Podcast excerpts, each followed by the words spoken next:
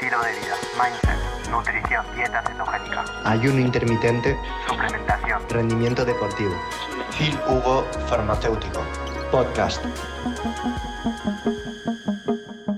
La libido está impactada por tantos factores que uno piensa que a lo mejor es porque ya no quiere a su mujer, uno a lo mejor piensa que tendría que ir al gimnasio, uno a lo mejor piensa eh, que es porque no está comiendo suficiente carbo, uno porque piensa que hace ceto y como ha perdido grasa ya no tiene el líbido.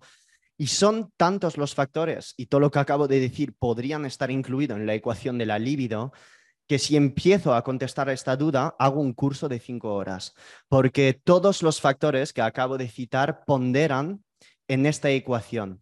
Ah, la libido está muy, muy relacionada con tus niveles de testosterona, que seas tú mujer hombre. Las mujeres tienen también niveles de testosterona, no tan altos como los hombres, obviamente, pero mujeres con bajos niveles de DHT, bajos niveles de testosterona libre en sangre, suelen tener menos líbido. Mujeres con una cápsula adrenal cansada, niveles de DEA y DEA sulfato bajos, que son signos de inflamación, también pueden estar sujetas a menos líbido. Mujeres con eh, características de amenorea hipotalámica, bajos niveles de progesterona y de estrógenos, también pueden sufrir una disminución de la libido.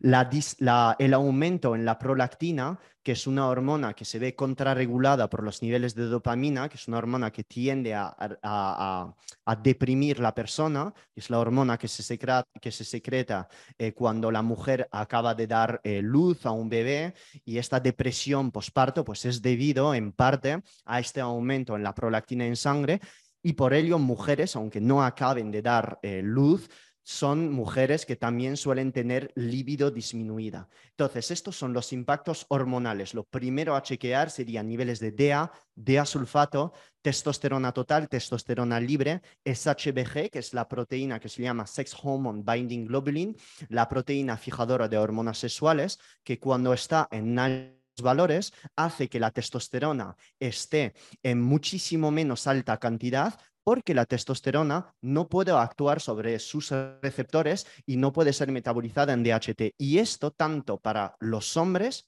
que las mujeres. Estos panelos hormonales valdrían tanto para mujeres que hombres. La única diferencia está en los hombres que en los niveles de testosterona sí que tienen más ponderación que a lo mejor en la mujer donde los niveles de estrógeno, de progesterona, de DEA y DEA sulfato tendrían muchísimo más alto peso. Obviamente los niveles de cortisol estarán dentro de ello y cuando me dices que no estás durmiendo bien, pues probablemente haya una relación entre un exceso de estrés que puedes estar sufriendo. Uno, por una restricción calórica demasiado alta. Dos, un déficit de nutrientes que puede ser una u otra vitamina, uno u otro mineral.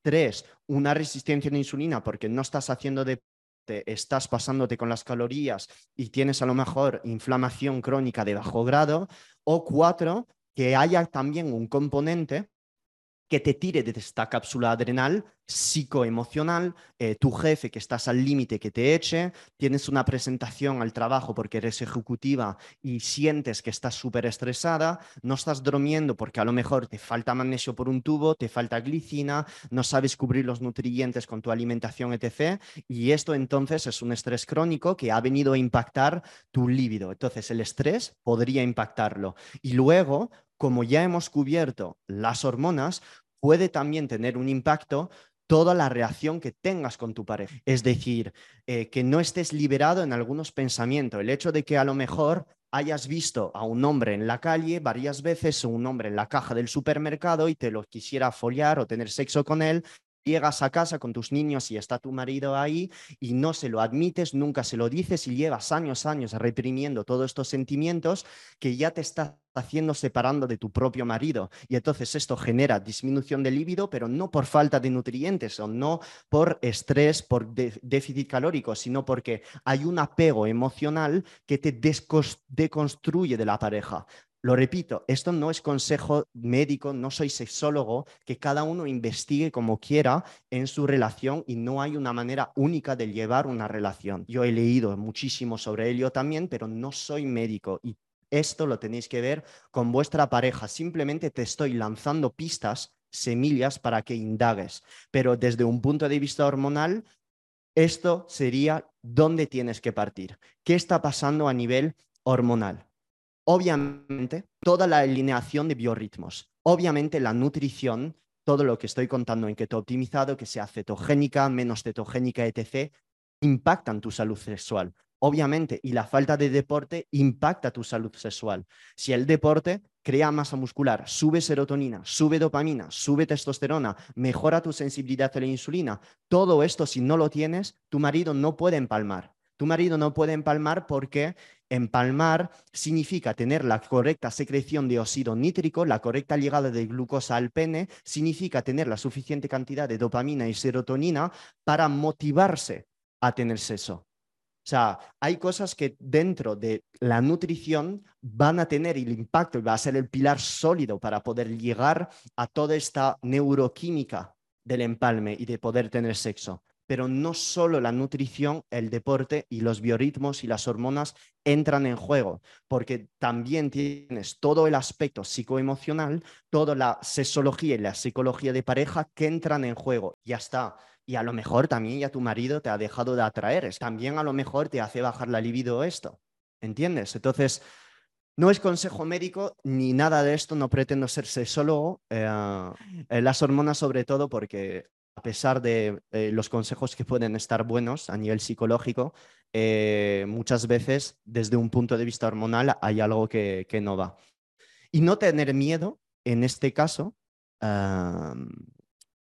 a usar hormonas. Si es que tener miedo en este caso, en estas edades, a mujeres a partir de 35, 36 años, es muy difícil tener la salud, la vitalidad de como cuando teníais 20 o 22 años. Es complicadísimo. Todo esto lo tenéis que verlo en perspectiva y que es normal llegando a estas edades con todo el estrés que sufrimos hoy en día de la presión económica, financiera, la luz azul por la noche, el metro, los coches, me van a robar el reloj, no sé qué, esto no, es un estrés que no es nada evolutivo. Hace 100 años o 200 no había tanto estrés en el ser humano, en los genes del ser humano. Es normal sufrir todos estos problemas a nivel de líbido, a nivel de cáncer, a nivel de resistencia a la insulina, de neuropatías, porque la abundancia y la intensidad del estrés de todos los días no ha sido tan alta en la era de la humanidad, en la evolución del ser humano. Y es normal que pasen este tipo de cosas y es por ello que sí soy a favor del uso de suplementos, pero cuando ya los suplementos, la nutrición, el ayuno, los biorritmos, hacer todo perfecto no funciona,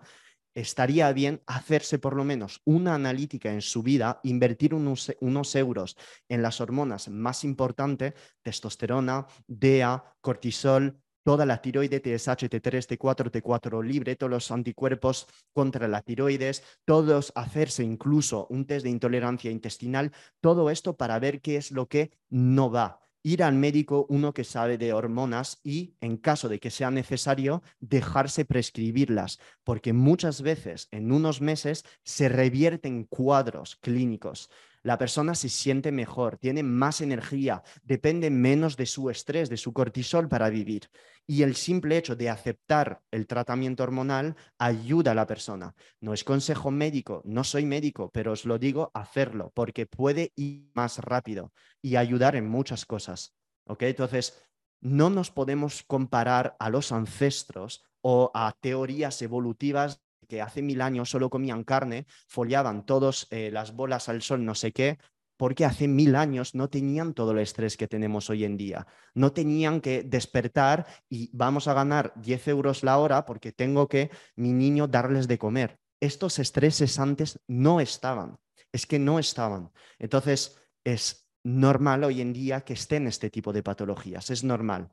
No estoy diciendo que una persona tiene salud únicamente tomando hormonas no pensar esto. Es posible con la alimentación, es posible, pero necesita mucho trabajo, mucho tiempo y paciencia. Cuando uno lo sabe hacer, perfecto, me parece sensacional. Pero ¿quién tiene el tiempo para aprender, ejecutar y gestionar absolutamente todo cuando en una familia el préstamo, la hipoteca, el coche, etc.? Es que es súper complicado, lo entiendo, lo entiendo.